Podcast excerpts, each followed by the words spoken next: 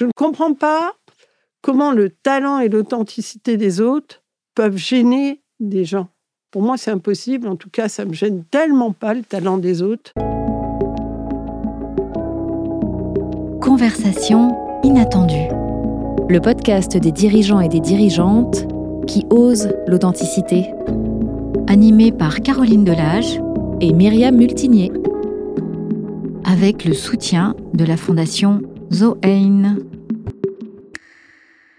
Bonjour, bienvenue dans Conversation inattendue. Nous sommes le 21 janvier 2021. Nous recevons une femme profonde, créative, une femme généreuse, une femme multi-engagée, singulière, une femme cash, une dirigeante authentique. Nous sommes très très heureuses de partager cette conversation avec vous. Merci Mercedes Serra d'avoir accepté notre invitation. Comment allez-vous aujourd'hui? Moi, je vais bien. Alors, vous êtes né le, 23 septembre 1954 en Catalogne. Oui, absolument. Vous arrivez en France avec vos parents à l'âge de 6 ans. Vous ne parlez pas un mot de français. Euh, bac, mention très bien. À 24 ans, vous êtes euh, titulaire d'un CAPES de lettres à la Sorbonne pour devenir professeur de français. À 27 ans, vous êtes diplômé d'HEC. Euh, vous arrivez par hasard dans la communication, un coup de foudre, grâce à un stage au sein de l'agence de publicité Sanchi et Tsachi. Et huit ans plus tard, vous en devenez la directrice. Euh, en 95, vous confondez au sein du groupe Avas l'agence BETC, comme Babinet, Hera et Tonklon, qui porte donc votre nom, euh, en partie du moins, et vous en devenez la présidente euh, cinq ans plus tard. Aujourd'hui, vous êtes la présidente du groupe, qui réunit 1500 collaborateurs, et présidente exécutive d'Avas Worldwide. Est-ce que l'échec fait partie de votre parcours? Oh oui, j'ai plein d'échecs. Enfin, si des échecs, c'est le fait de rater des choses, oui, j'ai raté l'école normale sup. Après, je passe sans arrêt des examens dans mon job. Hein. C'est, euh, on fait des compétitions pour gagner des, budgets, et, euh, des clients. En général, je suis assez primaire, donc euh, ça veut dire que je bosse, je pense que ce que je présente, c'est bien. Je me prends parfois bah, des chiffres, euh, les gens ne sont pas d'accord, euh, voilà. Mais pas de, euh, marche que vous avez échoué à monter jusqu'ici? Je ne sais pas, parce que je n'ai pas regardé les marches, donc je n'ai pas une vision de, de, ma réussite ou de, mes échecs. Et puis mes échecs me font... C'est intéressant, les échecs, donc ce n'est pas un souci pour moi. C'est quelque part, euh, et ne pas échouer, c'est ne rien faire. Donc, euh, je me pose même pas la question. Et c'est vrai que j'avais pas une vision très claire de ma carrière. C'est en fait, je n'aimais pas le mot carrière et je n'aimais pas le mot euh, faire tout pour réussir, je sais pas trop quoi. Donc, je voulais que ce soit bien tout le temps. Après, je pense que ce qui m'a protégée, c'est que quand j'ai senti que c'était pas clair, on m'embêtait, etc., je me suis défendue. Donc, je ne me suis pas laissé faire. Mais en revanche, de là à construire euh, une carrière, d'espérer le poste suivant, je ne sais pas trop quoi, euh, je trouvais ça presque humiliant. Tous ces gens qui voulaient des postes suivants, etc. Mais à un moment donné, quand je faisais quelque chose, je leur disais, dites donc, euh, vous vous rendez compte que je fais ça. Mais de là à à essayer de, de, quémander, je sais pas trop quoi. J'étais, je crois que j'étais trop orgueilleuse pour ça. Donc j'ai eu la chance de tomber euh, sur un métier qui m'allait euh, vraiment bien. Et de bien vivre euh, vos échecs. Et de, oui, et puis de considérer que, en fait, je pense que la résilience c'est un mot extraordinairement important pour moi. C'est-à-dire, je pense que je, je, gagne toujours sur le long terme, hmm. y compris quand je perds un business. Un jour il revient, un jour il, et j'y crois très fort. Je me dis, euh, il n'est pas perdu pour longtemps. Alors cette résilience, elle est d'autant plus importante aujourd'hui que nous vivons tous euh, une période compliquée. Euh, beaucoup de secteurs sont en immense souffrance, dont d'ailleurs le vôtre également. La communication, oui. La communication, absolument. BETC, c'est néanmoins la première agence de pub française. Elle est dans le top 3 des agences européennes. Elle a été nommée agence internationale de l'année en 2019 par le magazine américain Adweek. C'est quoi la raison d'être et de faire de BETC en 2021 En 2021, mais elle ne change pas parce qu'une raison d'être, euh, c'est trop important pour... Euh, Il n'y en a pas une chaque année. Euh, non, non. Ou alors c'est bizarre. Et, ma raison d'être, c'est globalement d'aider les, les, entreprises, la plupart du temps les entreprises, à communiquer de façon intéressante. Moi, je fais de la pub parce que j'aime la pub. Je pense que la pub, elle est essentielle au monde. Et j'ai pas de, de, de cynisme, j'ai pas d'écart par rapport à ce que je fais. C'est-à-dire, si je pensais que la pub c'est pas bien, je ferais du tricot. C'est pas très grave, il y a plein de choses à faire. Moi, je trouve que communiquer c'est très important. Du coup, je, je pense que ce qui a beaucoup aidé BETC, c'est cette absence de cynisme. C'est de considérer que c'était très important de faire la pub. Et après, d'avoir une vision de la pub qui nous appartient. Et la vision de la pub qui nous appartient, c'est celle de penser qu'elle a, elle doit être intelligente, qu'elle doit avoir un sens, que les gens sont intelligents, que c'est pas la peine de considérer que nous parlons à des imbéciles, c'est insupportable. Là, vous parlez des consommateurs. Ben, bien sûr. Je pense que le public, si vous lui faites des choses belles, intéressantes et intelligentes, c'est mieux que si vous faites des choses moches, bêtes. Et, euh, et, notre vision, cette vision qui est euh, tirée par le haut, tirer tout le monde par le haut, par euh, des programmes, par des actions, tirer les entreprises par le haut, nous tirer nous-mêmes par le haut, c'est ça qui nous habite et qui nous habite tous les jours. Donc après, on a dans notre vocabulaire des mots extraordinairement simples. Qualité, par exemple. La qualité, ça change euh, la vie d'une marque, ça change le monde, euh, et on croit très fortement à ça. Donc c'est des éléments clés, c'est des raisons d'être. Vous parlez de changer le monde et ce monde d'après, dont tout le monde parle finalement depuis le début de cette crise, on, l'espère beaucoup, on l'attend sans vraiment le voir arriver euh, réellement. Est-ce que vous avez le sentiment qu'il repose en partie sur vos épaules? Alors euh, non, parce que moi j'ai écrit sur le monde d'après en vous disant qu'il n'y aurait pas de monde d'après, parce que ça voudrait dire que le monde d'avant c'était pas bien, et ça c'est pas mon style. Moi je suis une fille de nuances en quoi c'est pas bien le monde d'avant? Faut arrêter de, faut arrêter de dire. Je trouve qu'on dit beaucoup de choses qui sont fausses aujourd'hui, qui sont des clichés. Par exemple, la mondialisation et la pauvreté. Ben, la mondialisation, ça a aidé le combat de la pauvreté. Donc, on va pas dire, ben, maintenant, on veut plus être mondial. D'abord, ça va pas marcher parce que nous, on a décidé de payer les gens d'une certaine façon. Donc, on n'arrive pas à tout fabriquer en France. Donc, il faut dire des choses qui soient vrai. Il faut pas s'embarquer dans des choses euh, fausses. Donc en fait, nous, on est très très sensible à ce que pensent les gens et on s'aperçoit que avant le Covid, ils pensaient des choses déjà très fortement sur la planète, donc ils continuent à, à le penser. Et moi, ce que je crois sur le monde d'après, c'est que ça va être un monde comme ça à court terme, assez dur. Ce qui était impressionnant pendant ce Covid. Ce qui est impressionnant, c'est ce temps du confinement ou ce temps de la distance, euh, parce que c'est très étrange. On n'a mm. pas prévu ça dans notre vie. Sur le plan humain Non, avec des, avec des négativités et des positivités. Et se méfier de l'autre. Et s'inquiéter de l'autre, mm. et avoir envie mais pas toucher. Mais aussi des choses bien. C'est-à-dire... Euh, arrêter d'être agité, euh, arrêter de voyager pour n'importe quoi, ce temps qui s'arrête, il a, il a eu aussi euh, quelque chose de, fort en lui-même. En tout cas, moi, j'ai été émue par ce temps et cet arrêt du temps. Euh, et puis ces liens qu'on a créés autrement avec les gens. Donc, il y a des trucs très difficiles, mais il y a des choses très fortes. Donc ça, ça existe vraiment. Mm. Après, quand on sort de ça, on sort de ça avec une crise économique extraordinairement lourde.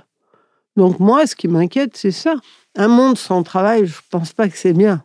Voilà, c'est pour ça que je pense que la première chose que doit faire une entreprise, c'est donner du travail. Mm. Une entreprise, parfois on critique les entreprises, les entreprises, c'est un lieu formidable qui donne du travail. Et c'est déjà, même si vous ne gagnez pas de profit, c'est déjà extraordinaire d'ensemble faire quelque chose. Ça dépend des entreprises, de ce qu'on fait, mais ensemble, on fait quelque chose. Et donc le travail, c'est une chose très importante. Et troisièmement, je pense que les jeunes sont en train de déguster, si j'ose dire, mm. de façon euh, incroyable. Et que euh, ça, ça peut créer une vraie euh, nervosité dans un pays qui, par tendance, ou je sais pas, de façon un peu lourde, est un pays négatif. La France est négative. Donc, si, j'avais un projet un jour, ce serait de positiver la France, mm. quoi, de, de lui rendre un peu de, de foi en elle de, de, positivité. Justement, ce que je trouve très intéressant dans ce que vous nous avez dit tout à l'heure, c'est que euh, cette période de confinement vous a ému. Donc, elle vous a quelque part aussi euh, vraiment touché et peut-être même changé sur euh, certains points. Qu'est-ce que ce confinement, cette période, ces difficultés, tout ce que vous ressentez? En plus, vous êtes quelqu'un qui euh, percevait énormément de choses de façon très physique. Est-ce que ça a changé des choses dans votre gouvernance au sein de votre entreprise? Dans, ma gouvernance, non, ça a permis des choses. Ça a permis d'autres choses. Après, ça n'a pas tout permis. Par exemple, moi, j'ai eu de la chance. Me voilà arrêté. Donc, euh, mmh. j'ai passé ma vie euh, sur un, téléphone. En fait, je ne prends pas un, ordinateur, je suis sur mon téléphone. Et donc, toute la journée, j'étais sur mmh. mon téléphone. Donc, toute la journée, je voyais mes équipes. Et je les ai jamais autant vues, en fait. Mais à distance. à distance. Mais ça n'a pas d'importance, je les ai vus. Mmh. Euh, et puis, je les ai vus chez eux. Vous ne trouvez pas que ça change quelque chose, quand même? J'ai trouvé que c'était extraordinaire. Ah oui? Ouais, j'ai trouvé. Je pense pas qu'on peut vivre comme ça. Mais euh, de tout d'un coup, de sentir. enfin, moi, je les avais euh, tout le temps avec moi, quoi. Du coup, toute la journée. Euh, Donc, c'était une forme de proximité à distance. Il y a eu une proximité incroyable. En plus, on voit les gens chez eux. C'était incroyable, quoi. Ça avait un côté très très émouvant, un bout de cuisine, un bout de chambre, un bout de voilà, vous, un bout chez eux. C'est ça, un enfant, un conjoint. Voilà. Donc moi j'ai été beaucoup avec eux. Après je pense que ça peut pas durer euh, sans fin. Pour être honnête, je pense que j'ai changé d'avis par rapport à, au télétravail. Hmm. Euh, moi, nous on était un peu en avance. C'est-à-dire qu'en créant BETC à Pantin, on avait armé tout le monde d'un ordinateur, armé tout le monde d'un téléphone. Vous êtes stagiaire chez BETC, vous avez votre ordinateur, votre téléphone, et vous n'avez pas d'endroit. Vous avez toute l'agence pour endroit. C'était pas non plus très brillant, mais on a, en tout cas, on est parti vers euh, une, voilà, tous les espaces sont pour vous, etc. Donc les gens avaient déjà un petit peu d'habitude de ça. Et la deuxième chose, c'est qu'ils avaient déjà une journée de télétravail euh, qu'ils pouvaient choisir euh, dans la semaine. Donc, ils étaient, ils étaient habitués. Rodés à l'exercice. Un petit peu rodés. Mhm. Ils étaient surtout armés. On n'a pas été obligé de leur dire. Et tout est numérisé à l'agence. Donc, ils peuvent accéder à leurs documents avec facilité. Donc, au début, finalement, c'est bien parti. Après, moi, je vois deux conséquences euh, qui font que ça ne peut pas durer. D'abord, en ce moment, là, euh, les gens, ils sont épuisés hein, derrière leur, euh, leur, et leur ordi. et, seuls. Et puis, leur ordi. Alors, nous, on a cassé hein, le, le, le, confinement. C'est-à-dire que dès qu'on a pu, pour faire de la création, euh, les équipes, euh, elles sont revenues à Pantin. Hein. Elles n'y arrivaient pas. Donc à Pantin, on a ouvert. Et surtout au deuxième confinement, on a ouvert parce qu'on s'est aperçu qu'au premier confinement, on avait quand même perdu. Euh, il y avait des gens en dépression, des jeunes qui n'étaient pas bien, etc. Donc on voulait, on a suivi à la lettre les recommandations parce qu'on pense que c'est sérieux, qu'il ne faut pas faire n'importe quoi. Et puis qu'on est on est responsable de, de, la santé de nos équipes, mais on a ouvert la moitié de l'agence, on a autorisé avec des marquages, on a autorisé gel, le des masques, des gels, des mmh. masques.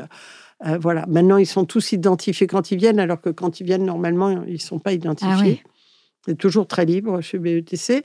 Mais là, ils sont identifiés pour, euh, si jamais il y a un cas, s'il y, a quelque chose, qu'on sache et qu'on puisse réagir. Donc là, après, après toute cette expérience, je ne changerai pas, je ne passerai pas à deux jours de télétravail. Je crois. Ah, après, il faut que je discute avec. Euh, je prends jamais les décisions toute seule. Donc, euh, il y a toute l'équipe, tout le directoire. Et vous, vous en êtes revenu, en fait, un peu du télétravail. Je pense qu'un jour, c'est bien. Euh, après, ça devient compliqué, puisque, en fait, une culture d'entreprise, mmh. c'est un échange il se passe des choses que vous ne pouvez même pas codifier. Euh, notre métier, c'est un métier difficile avec... Euh, il faut qu'il trouve des solutions, il faut qu'il trouve des idées. Quand ils arrivent parfois, ils, sont, ils ont vu nos clients, ils sont perdus parce que le client lui aura dit non surtout, où est la route, etc. L'intelligence collective, elle fait partie de PETC. Donc, cette intelligence collective, elle n'est pas codifiée à tel endroit, à tel endroit, à tel endroit. Et elle passe par le présentiel. Hein, le fait elle passe, bien sûr, par la présence des gens, par euh, des choses qui se passent. Donc, je pense que tout ça est complexe. Et je pense que ça devient trop compliqué de gérer des, jours, etc. D'autant plus que nous, on n'est pas du tout regardant, puisqu'on ne, on ne suit pas les gens. Donc, si les gens, ils arrivent un jour à midi parce qu'ils ont travaillé chez eux, c'est vraiment pas mon, problème, quoi. Hein. C'est moi, ce quand qui vous compte, dites, c'est leur euh, bien-être. Quand vous dites on ne suit pas les gens, ce que moi j'entends, c'est que vous leur, pas. Ils vous leur faites confiance euh, c'est une, c'est, voilà, c'est un acte de confiance. Euh, pour revenir justement sur la, la, la, difficulté des collaborateurs euh, et le prendre soin des collaborateurs, hein, qui, qui est à la fois un appel, un besoin et une, une absolue nécessité. Comment les dirigeants, selon vous, peuvent aujourd'hui prendre soin de leurs collaborateurs quand euh, de très nombreux dirigeants vont devoir alléger leurs charges et envisager de se séparer de collaborateurs pour pouvoir permettre à leur entreprise de euh, se maintenir Alors, ça dépend de ce qu'on appelle se maintenir. Mmh. moi, je pense qu'une entreprise doit être saine. Donc, si vous commencez à faire qu'une entreprise perde de l'argent, en règle générale, ça ne va pas marcher. Et euh, donc, il y a un moment, il doit y avoir euh, une, adéquation entre le nombre de gens qui est là et euh, l'argent que vous construisez. Après, maintenir, peut-être que ça ne veut pas dire le même profit que d'habitude. Ça, c'est pas très mmh. grave. Mmh. C'est-à-dire, on est dans un cas grave où il s'est passé quelque chose de grave et donc, on peut penser que, eh ben, euh, évidemment, nous n'aurons pas les mêmes profits que. Et alors? Qu'est-ce qui est le plus important? Mmh. Donc, je pense qu'il faut être raisonnable. Pas sûr que tout le monde l'est, mais je pense qu'il faut être raisonnable quand on est euh, patron d'entreprise, c'est-à-dire qu'on ajuste, qu'il faille ajuster parce qu'il faut qu'une entreprise soit saine, sans aucun doute. Après, qu'on ait quand même euh, la possibilité d'avoir moins de profits pendant un certain temps, c'est pas le plus grave. Euh, et en tout cas, pour moi, c'est. C'est euh, ça, se prendre soin. C'est, bah, bien sûr. En toute façon, on n'a pas intérêt à. De toute façon, on n'a pas intérêt à toucher à ce qui est le cœur de BETC, c'est-à-dire les gens. Après, chaque année, on fait partir des gens honnêtement chez BETC parce que notre seule façon de nous améliorer, c'est euh, bah, on fait partir les gens qui sont un peu moins adaptés. C'est très exigeant, BETC. Mm. Ça, ça, demande. Euh, donc parfois, vous dites, bah, cette personne, elle n'est pas bien là, ou c'est pas idéal, etc. Et partir de chez BETC n'est pas une dramaturgie hyper grave. Mais en ce moment, il faut quand même faire très attention. D'abord, un, euh, on veut garder nos forces, nos talents, qui est le sujet numéro un de BETC. Hein, il n'y a pas de machine chez BETC, il n'y a que des gens. Donc, euh, ces talents qu'on a du mal à prendre de partout, euh, quand on les a, on les garde.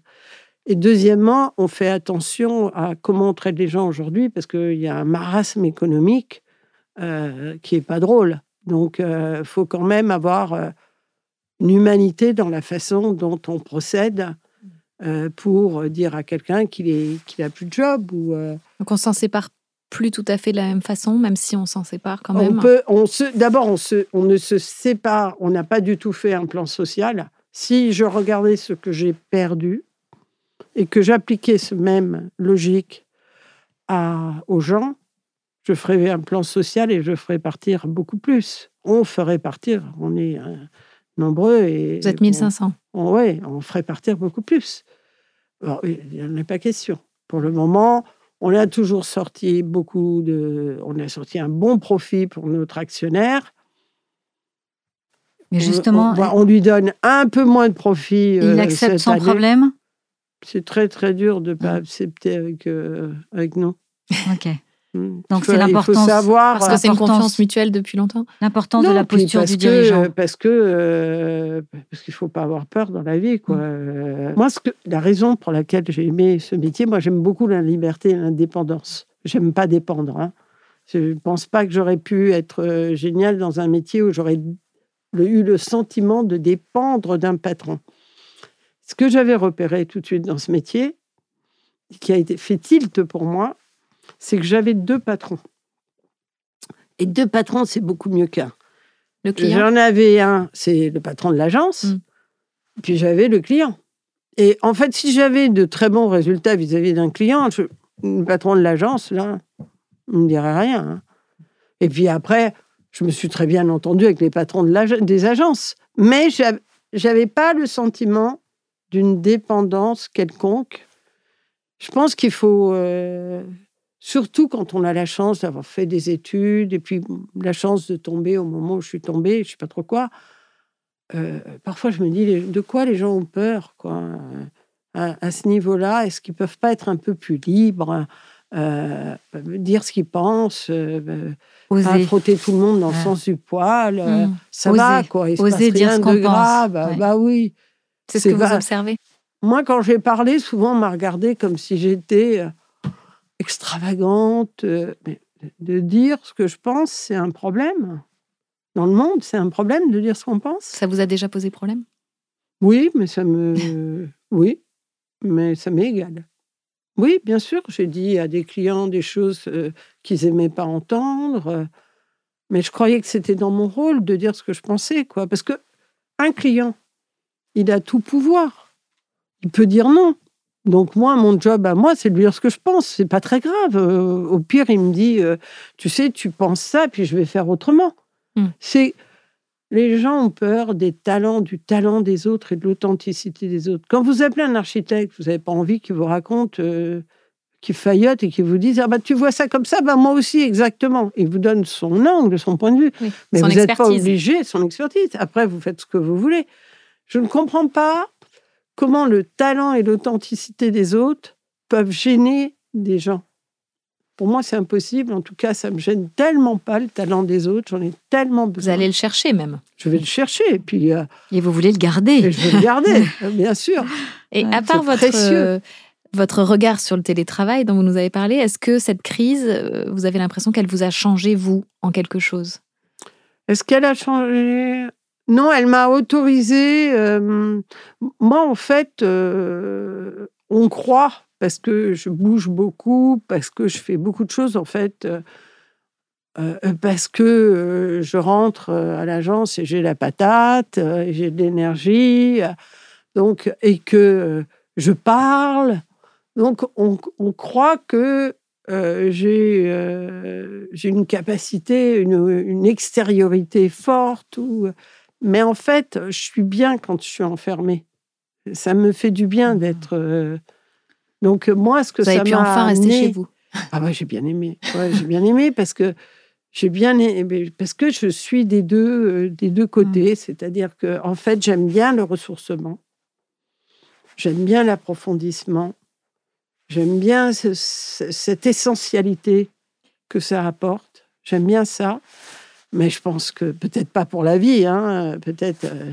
Mais quand vous dites j'ai toujours la patate, je dois toujours avoir la patate, est-ce qu'elle vous a autorisé aussi cette crise à être un peu moins bien parfois et à, et à le non, montrer? Non, pas être un peu moins bien parce que j'étais euh, j'étais bien. Non, moi je suis pas bien quand un de mes enfants va pas bien. Mais après, sinon le reste du temps, je suis bien. Je, je, je, suis, je suis très facile. Enfin, il faut vraiment qu'il y ait des dramaturgies autour de moi. Et, moi, je suis une fille de la crise et je ne sais pas très bien pourquoi. C'est-à-dire que ça m'affecte pas énormément les crises. Je suis hyper sensible à ce que vivent les gens, etc. Mais, mais moi, je suis pas. Euh, je j'ai pas été, j'ai été une fille du travail, euh, euh, donc ça me fait pas peur. Je ne peux pas dire pour l'entreprise, pour mon entreprise, ça me fait pas peur. Je sais que BETC avec le talent qu'ils ont, mais ils vont tenir, quoi. Et euh, je sais qu'on a un choc euh, frontal. Vous avez des airbags. Est-ce que, oui, est-ce que vous vous sentez puissante, Mercedes? C'est pas, c'est jamais un mot euh, qui me vient. je pense jamais à ce mot, mais je déteste qu'on me donne pas le pouvoir de faire. Donc, euh, je joue pas beaucoup avec euh, quand j'ai des discussions. avec euh, mes patrons, etc. Euh, moi, il faut pas me donner des signes extérieurs de pouvoir. Il faut me donner du vrai pouvoir. ça me sert à rien. je peux ou je peux pas. Si je peux pas, c'est pas grave. Je fais autre chose. Hein. Des endroits où je peux. Mais c'est pas la peine de me donner des choses de valorisation, des présences dans des comex où je sers à rien. J'angoisse quand je sers à rien. Je me hmm. dis, mais pourquoi ces gens-là me font-ils venir? Il y, a, des moments donnés, j'ai beaucoup de mal quand je ne sers à rien. Moi, ce que j'aime, c'est pouvoir faire. L'action. C'est pouvoir faire. Et, pouvoir faire. Et est-ce que Mercedes, euh, dans cette euh, séquence où on a beaucoup aussi évoqué euh, notre rapport à notre vulnérabilité, quand c'est même pas quelque chose qu'on a même découvert de soi, sachant même pas que nous étions vulnérables, mais là, on a été confronté à cette vulnérabilité. Est-ce que vous-même avez été confronté à la vôtre? Moi, j'ai été confronté j'ai perdu ma maman, mais pas du Covid, l'année dernière, stupidement, parce qu'elle est tombée et tout, c'était bizarre. Tout ça, tout d'un coup, elle est partie. C'était dur, mais euh, elle, est, elle commençait à, dire, à faire des choses que je trouvais un petit peu bizarres et qui ressemblaient pas à, ma maman. Et du coup, euh, oui, c'était bizarre qu'elle soit partie comme ça, mais en même temps, c'est l'histoire de la vie. C'était dans l'ordre des choses. C'est dans l'ordre mmh. des choses. Après, c'est embêtant parce que le papa, il est seul. Euh, parce que, je sais pas, je sais pas pourquoi. C'est chaque fois que je prends ma douche, je me dis, mais pourquoi elle n'est pas là? C'est, mmh. très bizarre. C'est à ce moment-là que je me dis, je vais pas pouvoir euh, l'appeler ou pas pouvoir, voilà. Mais c'est dans l'ordre des choses. Et moi, je me lève. j'ai eu un moment de dépression hyper intéressant parce que moi, j'ai compris ce que c'était. Euh, parce que sinon je pouvais être stupide quand même. Hein. C'était quand? Oh, quand j'étais en... Il y a longtemps, hein, quand euh, j'ai fait euh, Cagne, je crois. Je, En fait, je, j'étais quelqu'un qui s'était élevé tout seul, culturellement. Mm. Enfin, tout seul, ma mère et mon père sont très intelligents, mais ils ne comprenaient rien au système français. Donc, j'étais... Je, disais, voilà, il faut que j'étudie comme ça et tout. J'ai fait tout toute seule. Donc, vous arrivez en, en hippocagne et tout, et et tout le monde a été mené sur un chemin. Et moi, je suis arrivée, euh, j'apprenais des choses inutiles, euh, des voilà. A, fait. Mais comme j'étais premier degré, quand on mettait une mauvaise note, mais c'était impossible pour moi. C'est euh, parce que je n'avais pas de filtre. C'est-à-dire, je me disais même pas. oh, c'est pas grave, on s'en fout. Tout le monde je a me disais pas, tout le monde a une mauvaise note. Ou je me disais pas, euh, je sais pas, je me disais rien, je me disais, t'es nul. Mais j'ai tout pris au premier degré, donc j'ai eu une dépression parce que je me trouvais euh, très nulle. Donc j'ai perdu 10 kilos, c'était assez efficace. Euh, mais je me, je me reconnaissais pas, j'entendais pas mon bruit. Vous savez, quand je marche, j'entendais pas mon bruit. Et j'ai eu un, début de dépression, donc dont, je suis sortie, et que j'ai trouvé intéressant malgré tout, parce que, non pas quand je l'ai lu, hein, mais après, parce que du coup, quand quelqu'un va pas, je sais. Je sais que. Vous reconnaissez. Et puis, je sais la chance que j'ai quand je me lève et que je suis contente. Et puis, vous savez qu'on en sort. Ah ouais, je sais qu'on en sort. Et je sais surtout que c'est une chance de se lever heureuse. Hmm. Que c'est pas. Euh, tout le monde n'est pas comme moi. Euh. donc, j'ai cette chance du bonheur, cette chance euh, d'aimer travailler. Je comprends même pas les la plupart euh, des, gens qui font la gueule et tout, mais je suis pas là, quoi. Je suis tellement, euh, j'aime bien être avec mes équipes, j'aime bien les voir, euh, je trouve ça sympa, donc bah, j'aime bien les manger. Je trouve qu'on a énormément de chance. Je, me dis que quand même, ils me donnent de l'argent pour faire ça, c'est cool, voilà. Donc je ne suis jamais en état de ces patrons qui pensent qu'ils n'ont pas de chance, quoi, que c'est pas la chance qui les a portés là. Mm. Moi, je, je crois que j'ai beaucoup de chance, voilà. Et donc. Euh, Et vous la cultivez. Du coup, je, je suis sensible à ça. Mm. Donc, c'est très important pour moi. Les patrons, souvent, euh, même s'ils ne le disent jamais et qu'ils euh, n'en parlent pas, ils se sentent seuls. Est-ce qu'il vous arrive de vous sentir seul? Non, je, je, pas tant que ça. En fait, j'ai quand même été faite pour, euh, pour être patronne. Hein. J'étais pas du tout. Euh, je me dis, ça pesait pas sur. Euh, les décisions ne pesaient pas tant que ça euh, sur mes épaules. Et vous pouvez ne pas en souffrir, mais le ressentir tout de même. J'ai pas ressenti. Et puis, et puis en plus, euh, j'ai mis tellement de gens autour. Il y a plein de gens autour de moi. Je décide en demandant le point de vue, le regard. On a un directoire, je décide plus toute seule. Je pense qu'on est vraiment plus fort quand on partage. C'est tellement, tellement plus puissant. Mon agence, elle est puissante parce que on les met dans une salle et ils sont invraisemblables. Je pense que le cumul des talents, il est plus fort que le talent tout seul. Et on peut réfléchir à la politique, on peut réfléchir à Emmanuel Macron, on peut réfléchir à plein de choses. Moi, je trouve que les ministres sont pas assez euh, forts autour de lui. En tout cas, fort, c'est-à-dire? dans. Bah, ne parle pas assez fort? Non, je ne suis pas sûre du rôle. Je ne suis pas très claire ou je suis. Je suis plutôt, je ne crois pas, je pense qu'il faut guider, mais je pense qu'il faut euh, partager.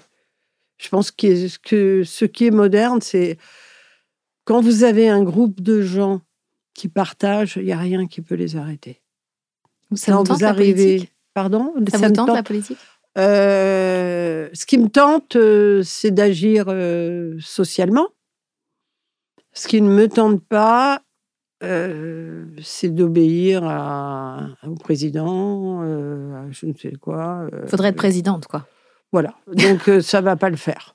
Pas tout de suite. Là. Non, ça va pas le faire parce que je pense. Il y a une élection l'année prochaine. Oui, je sais, mais je pense que. Vous êtes en train de préparer votre campagne, merci. Oui, oui, oui. moi beaucoup, mais non, je ne crois pas. Je ne crois pas. Et du coup, j'ai l'impression de contribuer quand même au monde politique euh, et de façon euh, avec euh, la chance d'une forme d'indépendance. J'ai une question sur justement cet alignement dont on parlait tout à l'heure entre la femme dirigeante que vous êtes et la femme citoyenne très engagée que vous êtes. Comment vous arrivez à faire vivre vos engagements personnels dans votre mission professionnelle? Est-ce que euh, vos collaborateurs, euh, vous les engagez de la même façon? Quelle est la limite que vous vous mettez entre euh, les engagements de la femme et celle de la dirigeante? C'est intéressant. En fait, l'entreprise BETC, c'est une entreprise engagée. Donc, et elle est engagée parce que les dirigeants ont décidé qu'elle était engagée, pas que moi. Par nature, on pense que la communication a un rôle dans la cité, donc euh, voilà. Et on pense que euh, c'est formidable euh, de créer une entreprise comme on l'a créée, c'est une success story. Mais de la même façon que chacun de nous pense qu'il faut rendre un tout petit peu, on pense que l'entreprise aussi, elle doit rendre. Donc c'est une entreprise un peu militante. on s'est installé dans le dixième au début. Mmh. À l'époque, les gens nous disaient, mais il n'y aura aucun client qui va venir. En dixième. Je disais, il ne faut pas exagérer quand même. Euh, le dixième est devenu à la mode, euh, et je crois qu'on a participé à la création de cette mode, parce que quand on est arrivé, il n'y avait personne. Euh, je me souviens que quand on est arrivé rue du Faubourg Saint-Martin, euh, les voisins nous ont fait des pancartes avec merci BETC. Enfin, il n'y a ah vraiment personne qui s'installait là. Vous avez mis de la vie. Bah oui, on a amené de la vie. La pharmacie en face, elle a doublé de taille. Le petit café, les euh, bah, bien mm. sûr. Euh, tout ça, on a amené de la vie. D'ailleurs, on a fait une fête de rue à notre arrivée. puis le dixième est devenu ce qu'il est devenu, très branché, très beau, etc. Et puis nous, on a grandi. Et donc, on a recherché un autre lieu. Et euh, on a passé un cap encore, puisqu'on a passé le périphérique. Et on est allé euh, à Pantin. Rémi s'est mis à défendre le Grand Paris en disant non, mais c'est pas possible, on va pas se laisser arrêter par un périphérique. Euh, ça nous a intéressé d'être à Pantin parce que c'est moins facile, Pantin, que le 16e globalement, on a plus d'utilité à Pantin que nous en aurions euh, si on était dans des beaux quartiers. Et, c'est moins cher aussi de s'installer. C'est moins cher. Euh, mais c'est surtout. Euh, c'est surtout. Un acte militant? Oui, c'est surtout un acte militant. Il y a deux choses, en fait, qui nous ont amenés à Pantin. C'est l'amour hmm. de l'architecture, parce qu'on est quand même des dingues, tous les, hmm. que ce soit Rémi, que ce soit moi amoureux de, de l'architecture. Alors, ce, cet immense bâtiment, il était destiné à être démoli, quoi, parce que c'était trop compliqué à, à, à réaliser. On, personne n'imaginait qu'on pouvait réaliser des travaux. Donc ça, ça nous a plu. Personne n'a imaginé qu'on pouvait exécuter, réaliser. Donc c'était un vrai défi. Et architecturalement, c'est juste euh, années 30. Euh, les premiers, les immeubles en béton faits vraiment de façon industrielle, enfin, vraiment un, une, beauté de, du lieu qui est incroyable, près de l'eau. Donc, le lieu nous a formidablement attirés. Et il y avait un pari euh, et un apport par rapport à une région, par rapport à une ville, par rapport à des différences de niveau qui sont énormes. Donc on a pu euh, s'intégrer, euh, on a fait des tas de choses. Hein. On a, dans ces deux bâtiments, au milieu, on a créé une rue pour que les gens puissent passer. Donc les gens peuvent traverser euh, nos bâtiments. Parce que quand vous arrivez, bah, vous êtes des bobos quand même quand vous arrivez. Donc eux, ils sont, les gens, ils, vous leur faites juste peur. Hein. Moi, je me souviens d'une première anecdote quand on est arrivé que je trouvais totalement craquante. Il y a quelqu'un qui, un de nos de nos, de nos personnes qui travaillaient chez nous qui s'en va au café et le café discutait de notre arrivée. Donc tout le monde disait Ouais, ils sont arrivés, ils sont arrivés. les extraterrestres, ils sont arrivés, quoi. Et euh, tout d'un coup, il y en a un qui stoppe tout le monde et qui dit Oui, mais moi j'ai compris. Euh, ce sont tous des acteurs. Ils font semblant de travailler là. Euh, c'est d'acteurs, quoi. C'était pour lui, ben, on n'était pas normaux. on était un peu comme Hollywood, quoi. Eh on avait des cheveux platines, on était habillés différemment. Enfin, vous avez les cheveux platines, mais, pas les tout autres, le monde, quand même. Ils valent la peine. Hein. Donc, on était tous, on se rend pas compte, mais on était tous d'un autre monde. Des zombies. Des, zombies. Donc, euh, on a essayé de, de faire qu'ils puissent de vous intégrer. Ouais, qu'ils puissent pénétrer, qu'ils puissent. Euh, on a créé un lieu qui est un lieu d'exposition, de programmation permanente, euh, qui est pour nous simplement un centre de coût, puisque en fait, nous ne faisons rien d'autre que de l'ouvrir à tout le monde. Donc, on fait des expositions qui sont réputées, qu'on offre à Pantin ou les Pantinois viennent. Tout le monde vient, mais les Pantinois aussi. Vous faites travailler la, population locale, les commerces sans locaux, mais est-ce que vous recrutez aussi euh, dans votre environnement On recrute pas, c'est pas, on recrute pas. Oui, on recrute euh, quand on, on, recrute de façon multiple. Il y a énormément de métiers euh, à l'agence. On a quand même inventé une cantine, donc on a fait un projet on a quand même l'obsession de ces gens qui nous donnent euh, leur talent, il faut qu'on les garde. Donc, euh, comment on fait un environnement top Pour qu'ils aient envie de rester. Qu'ils aient envie de rester. Donc, il y a une, stratégie qui est la bouffe. Ah, c'est malin. La bouffe, c'est une grande stratégie. Eh oui. Et alors, on a donc rêvé une cantine. Donc, on a dit, nous, chez nous, les gens vont être servis à table ils vont pas aller chercher un plateau qui, en hmm. plus, chez nous, ça ne sentira pas euh, l'eau de Javel. Vous avez déjà repéré que toutes les cantines, après, dès que vous les quittez, vous êtes là, suffoqués, etc. Et nous, ça sera comme une grande cuisine, comme la maison. C'est-à-dire que les gens resteront après leur repas et travailleront dans la grande cuisine, etc. Nous, la bouffe viendra tous les matins et nous la préparerons. Sur place. Donc, on a fait un cahier des charges et tout le monde nous a envoyé balader. Tout le monde a dit, mais c'est absolument impossible, votre salade, là, euh, vous êtes devenu fou, euh, ça ne peut pas se faire, le modèle ne va pas, vous avez 600, 700 euh, repas à servir en l'espace d'une heure et demie, vous vous rendez pas compte, c'est pas comme ça qu'on fait, etc. Et voilà. Donc, on l'a fait.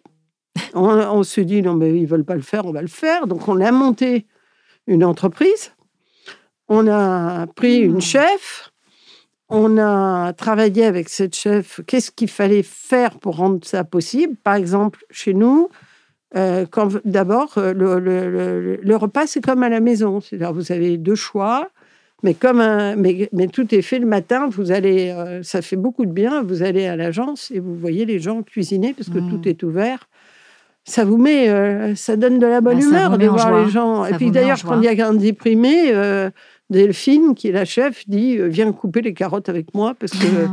ça calme. Et donc, on est là-dedans, on est dans cette euh, logique-là. On a, c'est très technologisé, c'est-à-dire que euh, vous avez, vous payez uniquement par votre euh, Carte ca- non, votre téléphone, téléphone. Tout, tout. Donc, on essaye de réduire ce qui est stupide. Et, euh, et en revanche, quand vous arrivez, quelqu'un vous place et euh, va, va vous servir. Et c'est des euh, tarifs de cantine classiques. Et c'est. Alors, nous, on donne plus que ne donne une boîte normalement, c'est plus cher. Pour que Mais les eux, non. Voilà, pour que Mais les pas- collaborateurs mais aient un pas- tarif. Mais euh, pas eux. Parce que on a décidé que les œufs arriveraient, ça serait des œufs, quoi, pas des trucs euh, dont on- de la poussière d'œuf là, donc il fait Des très œufs bio quoi. Mais sont, sont les, en fait, on travaille ou bio Ou local. ou local. En tout cas, on a voulu un, un système où euh, on achète de la viande à un boucher, on achète des légumes à un un- quelqu'un qui vend de la fraîcheur, de- du, du frais. Donc, Et donc on là, est vous faites le travailler le l'écosystème pain, local. bah, bien sûr, Ah oui. bien sûr. Et pour sûr. en revenir à cette notion d'engagement, c'est-à-dire euh, quelle est la frontière entre les engagements de Ah oui. personnels et professionnels, comment ça se traduit? Donc, c'est assez simple parce que d'abord, l'entreprise est engagée euh, dans, dans tout ça. J'aurais dû vous amener notre livre euh, de développement durable. Il est engagé sur énormément de choses. Et puis ensuite, on va euh, suivre, euh, on va aussi faire euh, du suivi de cause, du pro bono. On a toujours fait beaucoup de pro bono. Les gens comprennent pas que on me demandait, mais j'ai eu des journalistes qui ont passé des heures à me demander qu'est-ce que j'ai gagné. Mais je lui dis, vous vous rendez pas compte je, je vais bien. Bien sûr. Et mes équipes, elles vont bien. On Bien y sûr. gagne des trucs formidables. Bien sûr. Oui, mais vous avez des marchés d'État. Ah, pas du tout, non. Euh, ah, mais vous avez. Mais non, pas du tout. C'est énorme être bien. Vous vous rendez pas compte On vous prête Donc, des arrière-pensées. Ah, bah oui, bien sûr, parce que c'est compliqué de penser que euh, les gens euh, veulent faire du bien. Et Quand être la engagé fait du bien. C'est compliqué. Mm. Et le, le joli regard sur les gens, Ouais. c'est compliqué. Et les gens qui qu'on fait travailler, bah, ils sont ravis parce que euh, ils préfèrent, en fait, fondamentalement, vous savez, ils préfèrent travailler là-dessus que sur tout le reste. Surtout quand on les paye, parce que moi, je ne fais pas de différence. Ah, Je leur sûr. dis pas à ces heures-là, il faut aussi que vous les donniez gratuitement. Donc, moi, je paye tout le monde. Hein, Je prends les meilleurs Et pourquoi ils préfèrent, à votre avis, Bah, travailler parce que sur c'est des. du sens. C'est du sens. C'est du sens. C'est du sens, ça leur fait un bien de dingue. Et après, si quelqu'un n'est pas à l'aise avec une cause, personne. euh, Personne n'est forcé de bah travailler, non, de partager une que cause. non. Mm. Bien sûr que non. Si vous, On n'est En pas fait, obligé ils sont d'adhérer toujours- à Ils sont toujours d'accord avec les causes, parce que les droits humains, j'en ai pas encore eu un qui me dise Ah ben non, euh, euh, voilà, ou le musée de l'immigration, euh, j'ai une équipe magnifique. Les euh, femmes, peut-être, ça peut être plus clivant. Ils osent pas. Mm. Non, je pense que c'est extrêmement. euh, Enfin, j'ai pas. Après, vous, vous pouvez avoir des problèmes de harcèlement à l'agence, ou vous pouvez. On est comme chez partout, hein, euh, mais on est. euh, Vous en avez eu beaucoup? Non, on n'a pas eu beaucoup, mais on en a eu Quelques-uns, oui. Et vous avez réagi comment? Très vite. C'est-à-dire que vous êtes séparés Ah des oui, personnes? euh, radicalement. Les femmes à votre niveau de responsabilité, c'est rare, malheureusement. Oui. Euh, Est-ce que vous avez justement un peu un sens de responsabilité, de, de modèle, d'exemple? Ah non, mais moi, j'ai bossé comme une dingue pour cette histoire-là, parce que je ne savais même pas ce que ça voulait être féministe, que j'étais féministe. Donc, euh, pas féministe, euh, pas d'un courant ou des choses, mais je trouvais ça. euh, J'étais choquée, moi, par le traitement qu'on faisait aux femmes. J'étais choquée du temps de ma maman. Quand j'avais 6-7 ans, j'étais choquée parce que ma maman, elle était marrante, elle n'était pas du tout faite pour être à la maison. Mais elle était à la maison. Elle Eh, Mais elle était à la maison. Mais c'était la reine. euh, Enfin, il faut pas que je dise ça, mais quand même, elle était un peu bordélique. euh, C'était un peu. euh, C'est pas la Et, reine du ménage. Mais si, elle disait que oui, mais globalement, euh, elle Elle vous- faisait ça euh, à des heures où c'était un peu la nuit, où c'était. Rien n'était dans un. C'était déstabilisant d'ailleurs pour une petite fille et tout. Je disais, qu'est-ce que c'est que ce bordel euh? Donc elle Voilà, va- elle faisait. euh, elle, elle me disait, c'est quand même la seule maman qui a dit à sa fille Oh, dis donc, tu as de la chance, toi, d'aller à la cantine. Moi, j'irais bien avec toi. Ma mère, faire trois repas par jour, ça, c'était pas elle. Et ma mère était très intelligente, euh, très brillante. Quand je sortais avec elle, on voyait qu'elle. C'était. euh, elle avait une espèce d'aura pas possible. euh, et, je trouvais ça euh, difficile d'enfermer les femmes ou que mon papa dise qu'il gagnait ses sous, mm. que quels sous, c'est les nôtres, voilà. Donc et ça a réveillé, ça, a réveillé chez vous. Tout ça, moi, j'ai. D'abord, moi, j'ai inversé. J'ai trouvé, j'ai inversé, c'est-à-dire que je me suis dit, le travail difficile, il est à la maison. À l'extérieur, on se marre. Mon père se marre. Ma mère fait le vrai travail. Et donc, du coup, je vais faire l'inverse. je vais faire l'inverse. Et franchement, ça m'a aussi amené un respect énorme mmh. pour les gens euh, qui font les travaux, et qui font le ménage, qui font parce que d'abord euh, par nature, euh, moi, je suis aidée à la maison, mais je laisse pas la vaisselle pour la dame. Mais justement, est-ce que c'est des trucs est-ce que vous devez montrer l'exemple pour qu'il y ait d'autres femmes comme vous? Est-ce que c'est votre responsabilité Ah oui, bien sûr, mais, mais j'ai fait que ça. C'est-à-dire, j'ai été appelée.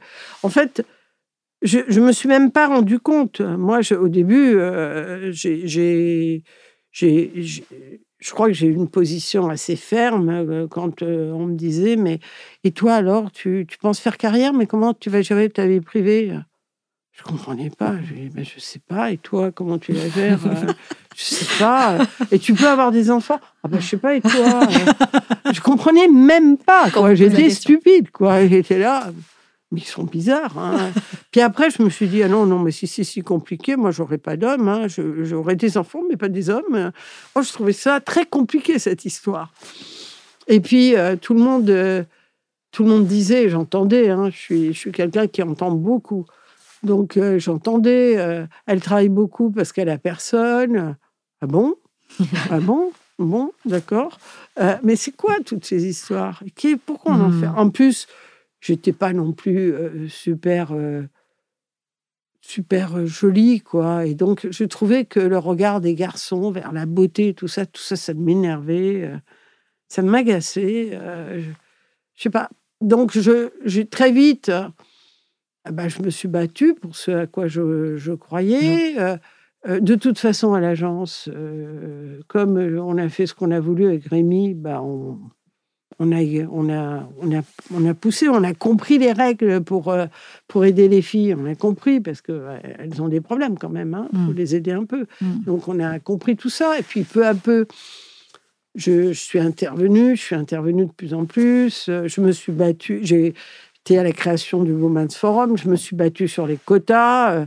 J'ai persuadé les femmes qui m'entouraient que quand même, c'était quand même pas grave d'être une femme quota, qu'on s'en fichait, que les hommes étaient des hommes quotas depuis des années, tout le monde s'en fichait, euh, qu'ils étaient 100% eux, leur quota. Mmh. Donc, je, me suis battue, hein. oui, bien sûr, bien sûr. Et, et, après, je pense que de plus en plus, on m'a demandé d'intervenir. Mmh. Alors, au début, franchement, je me souviens d'une première réunion à HEC au féminin avec des filles qui disaient mais quand on a le premier enfant c'est quand même un problème et tout. Et moi je me disais mais, oh, mais dis donc c'est embêtant ce qu'elles ont dans la tête et tout. Je me qu'est-ce qu'il faut que je fasse que je? On me demandait de plus en plus de raconter mon histoire et en fait honnêtement j'ai fait des j'en pouvais plus de raconter mon histoire. J'ai fait euh, des réunions dans tous les sens parce que j'ai compris qu'elles en avaient besoin Hmm. C'est-à-dire, elles avaient besoin de comprendre comment on faisait, etc. De, se poser des questions. Et de voir que c'était possible. Et de voir que c'était possible. Et, et, puis de se poser des. d'avoir des modèles. Mais quand vous dites elles, ça veut dire que le problème vient avant tout des femmes. Ce sont les femmes qui ne croient pas en elles, finalement? Le problème ne vient pas des femmes. Hein. Le problème vient de la situation. Mais ce qui est le, plus, le levier le plus fort de changement, ce sont les femmes. Bien sûr. Parce que si les femmes ne sont pas persuadées qu'elles peuvent y arriver, on a du mal. Hein mm. Parce que euh, déjà, les garçons ne le sont pas, mais alors si elles-mêmes ne le sont pas, on peut s'y. Là, je ne sais pas comment faire bouger. Et puis, quand vous voulez bouger une population qui a été une population sous contrainte, quand même, il faut mm. être honnête. Enfin, on a vécu des époques euh, incroyables où la femme, elle, elle, travaillait, elle faisait tout, elle était derrière, elle n'était pas payée. Donc, quand vous, quand vous avez ça à bouger, euh, nous, on a, on a attrapé tous les stéréotypes dans notre tête. On n'est pas comme les garçons. Mm. On n'est pas, on n'a pas été élevé comme les garçons, on n'est pas comme les garçons. Donc, je pense que il faut créer un nouvel équilibre.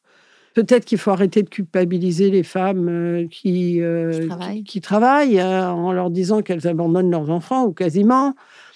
Il y a, il y a tout un, un, un système. Ben, bien sûr. Et, et pourquoi pas, mais jamais on dirait ça à un homme. Mm. Et puis, euh, j'ai j'ai été, j'ai été présente énormément. C'est-à-dire que moi, en fait, euh, je ne suis pas Maurice Lévy, moi. Moi, j'ai- je suis une, une femme qui, est- qui s'est occupée de sa maison, de ses enfants et du travail. Et ça, je m'en suis aperçue euh, plus tard, quoi, parce qu'au début, je ne voyais pas. Mais Oui, fait- d'autant que vous avez un compagnon qui, euh, lui, a manifestement choisi pendant une période de sa vie euh, d'être à, d'être la maison. Mais en fait, lui, il a choisi d'être à la maison, mais il n'a pas vraiment choisi d'être une femme à la maison.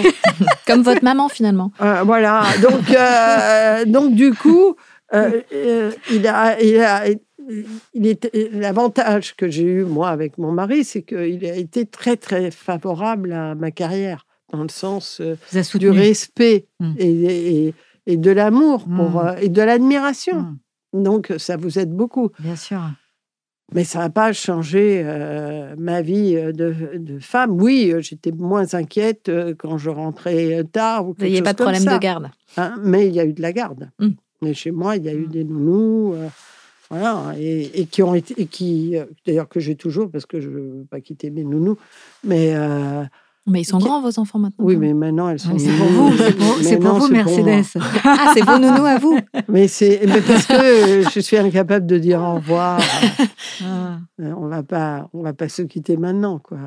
Vous les garderez Non. pour vos petits-enfants plus tard. Voilà, quand je serai morte, euh, voilà. Mais euh, non, c'est, elles font partie, c'est ma famille. C'est votre famille, oui. Elles m'ont aidé, c'est ma famille. Et, et justement, cette euh, sororité euh, qui fait que euh, entre femmes, on doit pouvoir s'aider et que c'est nécessaire, ne serait-ce que pour les aider à dépasser effectivement le poids de ces éducations, ce poids historique.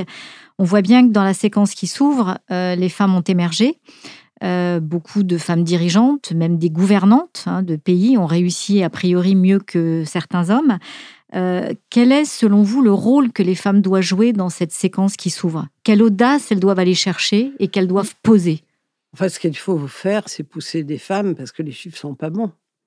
Donc, euh, il faut, il faut, il faut qu'on arrive à pousser des femmes partout, partout. Les chiffres sont pas bons. Et comment on les pousse, les Ben, on femmes? les pousse, c'est-à-dire on met des, des quotas, on dit à l'État qu'il faut. euh, L'État, par exemple, est, allé plutôt vers un schéma paritaire. Alors, on n'est pas euh, encore. euh, les femmes ministres n'ont pas les mêmes emplois que les hommes ministres, mais les femmes au conseil d'administration n'ont pas exactement le même statut que les hommes au conseil d'administration. Mais il faut pousser. Il faut la contrainte. quoi. faut, bah oui, il faut, faut- On ne peut pas changer le monde sans faire de la politique. Donc, on ne peut pas changer le Mhm. monde sans loi. Sans...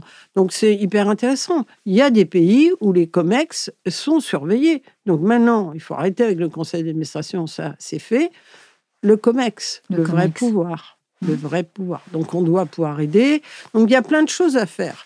L'école, on peut pousser les filles. Comment ça se fait? On raconte que les filles font pas du numérique. Est-ce qu'on a une stratégie à l'école pour qu'elles fassent du numérique? Est-ce qu'on leur montre aux petites filles des exemples de grandes filles qui font du numérique et ça se passe super bien?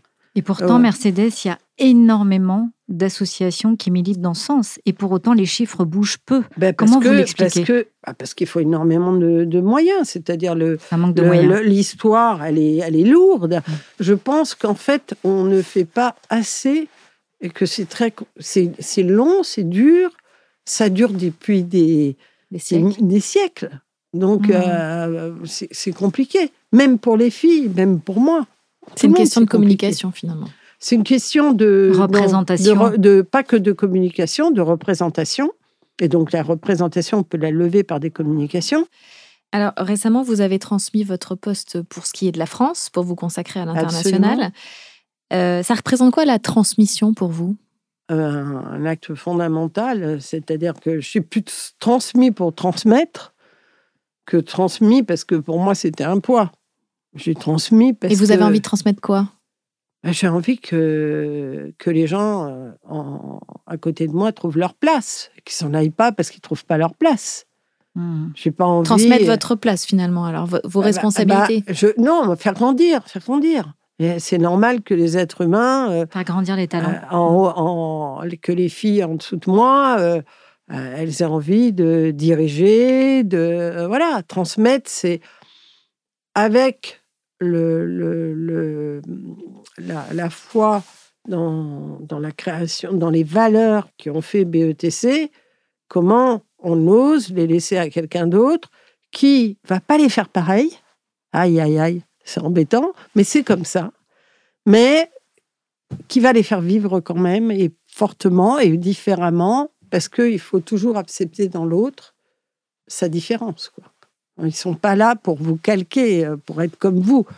Mais il y a quand même la transmission de ce qu'est l'âme de BETC, et ça, c'est très important. Mm. Et je pense que euh, moi, j'ai voulu symboliser ma transmission, c'est-à-dire, je voulais en parler, etc., parce que je trouve que les hommes sont extraordinaires et ils n'en parlent jamais. Eh ben, je pense que. Et d'ailleurs, on m'a dit n'importe quoi. On m'a appelé en me disant Ah, tu t'arrêtes? J'ai dit Mais je n'ai pas marqué que je m'arrêtais. J'ai dit que je transmettais, mais je suis bourré de boulot. Mais parce que les gens n'arrivent pas à À imaginer intégrer cette transmission. que euh, la transmission, c'est possible, que ça ne veut pas dire se retrouver sans rien.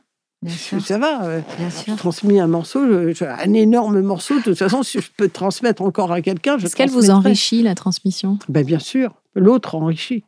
La différence enrichit. Pour être simple, la différence enrichit. On va continuer euh, avec la jeunesse, cette jeunesse dont on parlait tout à l'heure, qui vous tient particulièrement à cœur. Quoi leur dire? Comment leur parler? Comment les engager aujourd'hui? Comment les mobiliser? Et comment répondre à leurs attentes? En fait, c'est. Je suis pas sûre, hein, mais c'est une jeunesse complexe. Euh, en ce moment, elle réagit euh, de façon euh, assez différente de ce qui a été nos réactions. Une- moi, je suis une fille de 68, quoi. C'est-à-dire, je suis un boomer, quoi. Donc, boomer, on a tenu le pouvoir, on a tout eu pour nous, quoi. Mm.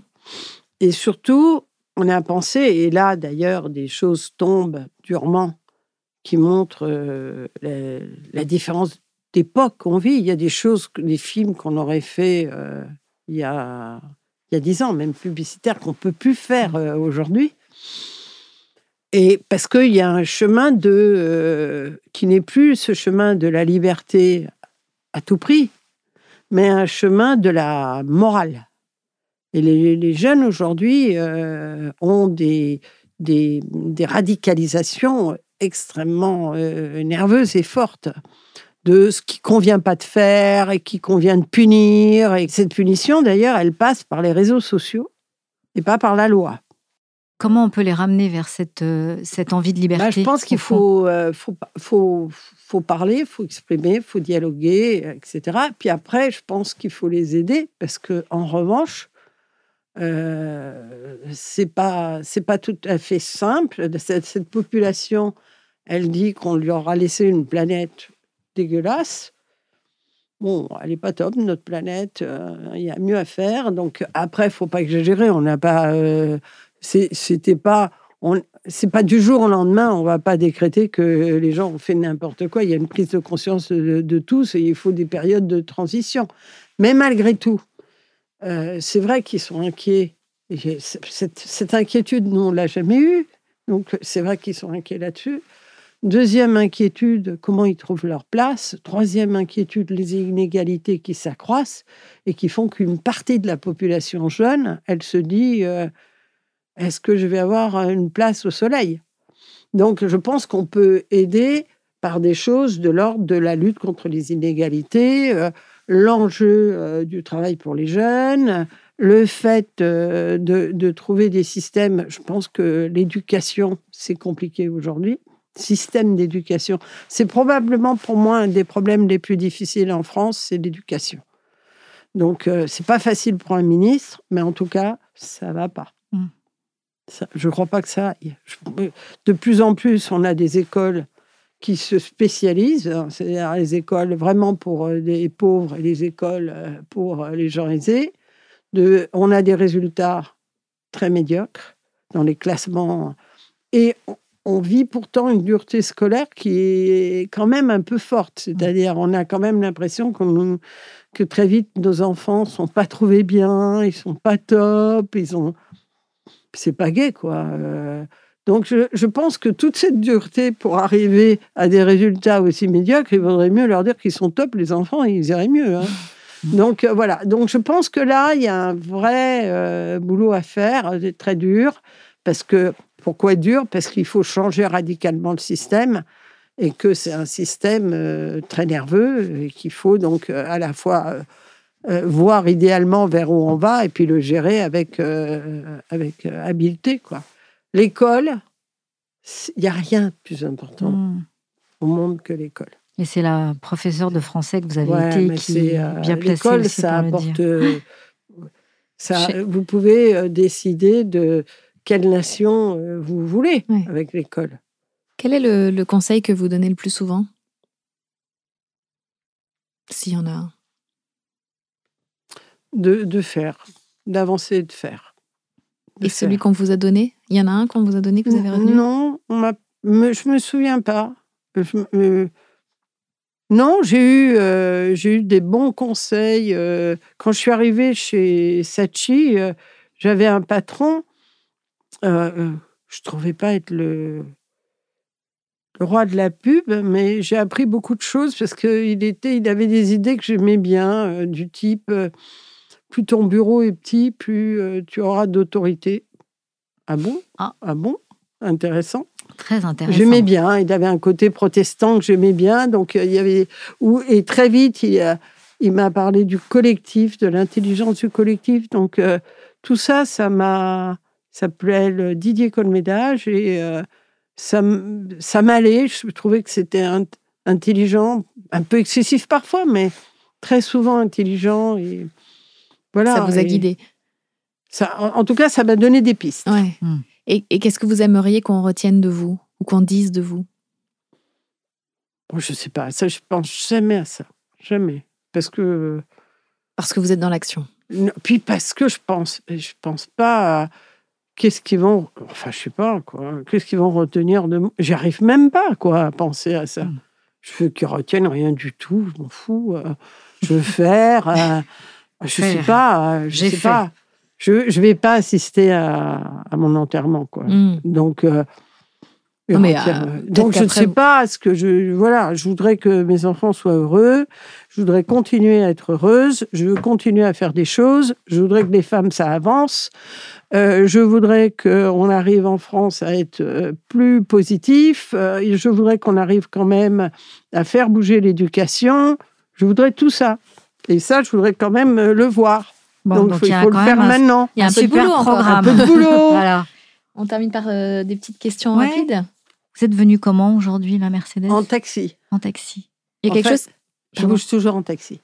On vous a demandé d'apporter un objet qui vous tient à cœur, qui est symbolique pour vous. Qu'est-ce que vous nous avez apporté Alors, je vous ai apporté ma. Je ne voulais pas apporter, d'ailleurs, je ne la quitte pas. C'est récent, d'ailleurs, parce qu'avant, je ne l'avais pas. C'est ma chaîne de naissance. Hmm. Euh, et, elle raconte beaucoup de choses. Elle est super belle, d'abord. Je vais vous la montrer de plus près. Ah oui, effectivement. Mais euh, en fait, elle, est. Euh, elle, c'est la Vierge de Barcelone. Donc, elle raconte mon pays catalan. Elle raconte la tradition espagnole, pesante en or. Euh, avec une grosse chaîne. Avec une chaîne, parce que ça, c'est lourd. Hmm. Elle est. Euh, et puis un peu baroque. Et puis c'est. Donc c'est. La Vierge de Barcelone, c'est Mercedes. C'est pour la raison de mon prénom. Ma maman n'aimait pas mon prénom, mais je suis née le 23 septembre et le 24 septembre, c'est le jour de la Vierge de Barcelone. Donc, mmh. quand vous êtes catalan, vous naissez le 23 septembre. Vous êtes obligé de vous appeler Mercedes.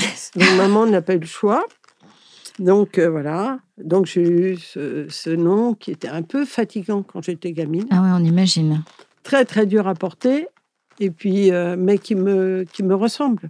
Parce que ce nom, les, les, les, les Catalans sont très liés aux, origines romaines. Donc Mercedes, la, las Mercedes, ça veut dire merci. Ça veut dire remerciement Mercedes. Mais à l'origine du remerciement, ça veut dire commerce, le marché. Hmm. Et en fait, le remerciement, il est lié au fait que des gens ont inventé le marché. Et donc, moi, je me dis toujours, ils m'ont quand même trouvé un prénom, bon, fatigant, mais qui, a un rapport quand Ouais. même Ah, avec ce que j'aime dans la vie, Ah c'est ouais. dire merci. Et à la fois avec euh, le commerce que je respecte parce que c'est l'échange, parce que. Voilà, donc. Et, pourquoi et vous y a bien- pas? Pardon? Pourquoi est-ce que vous la portez depuis peu, vous nous avez dit? Parce que c'est parce que avant je j'aurais pas eu l'idée de porter un truc pareil quoi. Et puis euh, euh, Et qu'est-ce qui a déclenché puis tout d'un l'envie coup je- bah parce que je, je me suis dit bah c'est c'est c'est incroyablement beau et puis baroque et puis euh, ancré. Et moi je suis pas du tout euh, je suis pas de j'ai pas la foi. Mais euh, mais je suis née dans et ma maman non plus d'ailleurs n'avait pas la foi. C'est depuis Mais- que vous avez perdu votre maman? Non non non c'est Rien à avant. voir. Non, non, c'est Ah. avant. Je... C'est la Catalogne qui m'a remonté tout d'un coup. voilà. je Comme l'ai ça. vue, et puis je l'ai mise, et puis voilà. Et puis, euh, et puis elle me fait du bien. Elle me rappelle euh, Barcelone. euh, elle me rappelle euh, ma maman maintenant, du coup. euh, elle me rappelle euh, le baroque euh, de l'Espagne. Vos racines. et elle me rappelle mes racines. Et donc voilà. Elle me rappelle ce prénom un peu lourd et un peu, et, et que- et un peu sympa aussi. euh, qui vous plaît finalement maintenant bah, qui se mérite. Et qui dit merci. Merci, euh, voilà. Mercedes. Voilà. Une dernière petite question. Quel est votre mantra? Ne, ne jamais euh, se laisser. euh, toujours penser qu'on peut faire. Toujours penser qu'on peut faire. Ne pas partir du fait que. Ne pas partir battu parce que les femmes en sont que là. le- non, on va faire. On va faire et puis on va y arriver. Merci Mercedes. Merci, à vous beaucoup. deux. Merci. Merci d'être venu. Vous venez d'écouter Conversation inattendue Enregistré à l'arrière-boutique studio. et avec le soutien de la Fondation Zoein. À très bientôt pour notre prochaine conversation.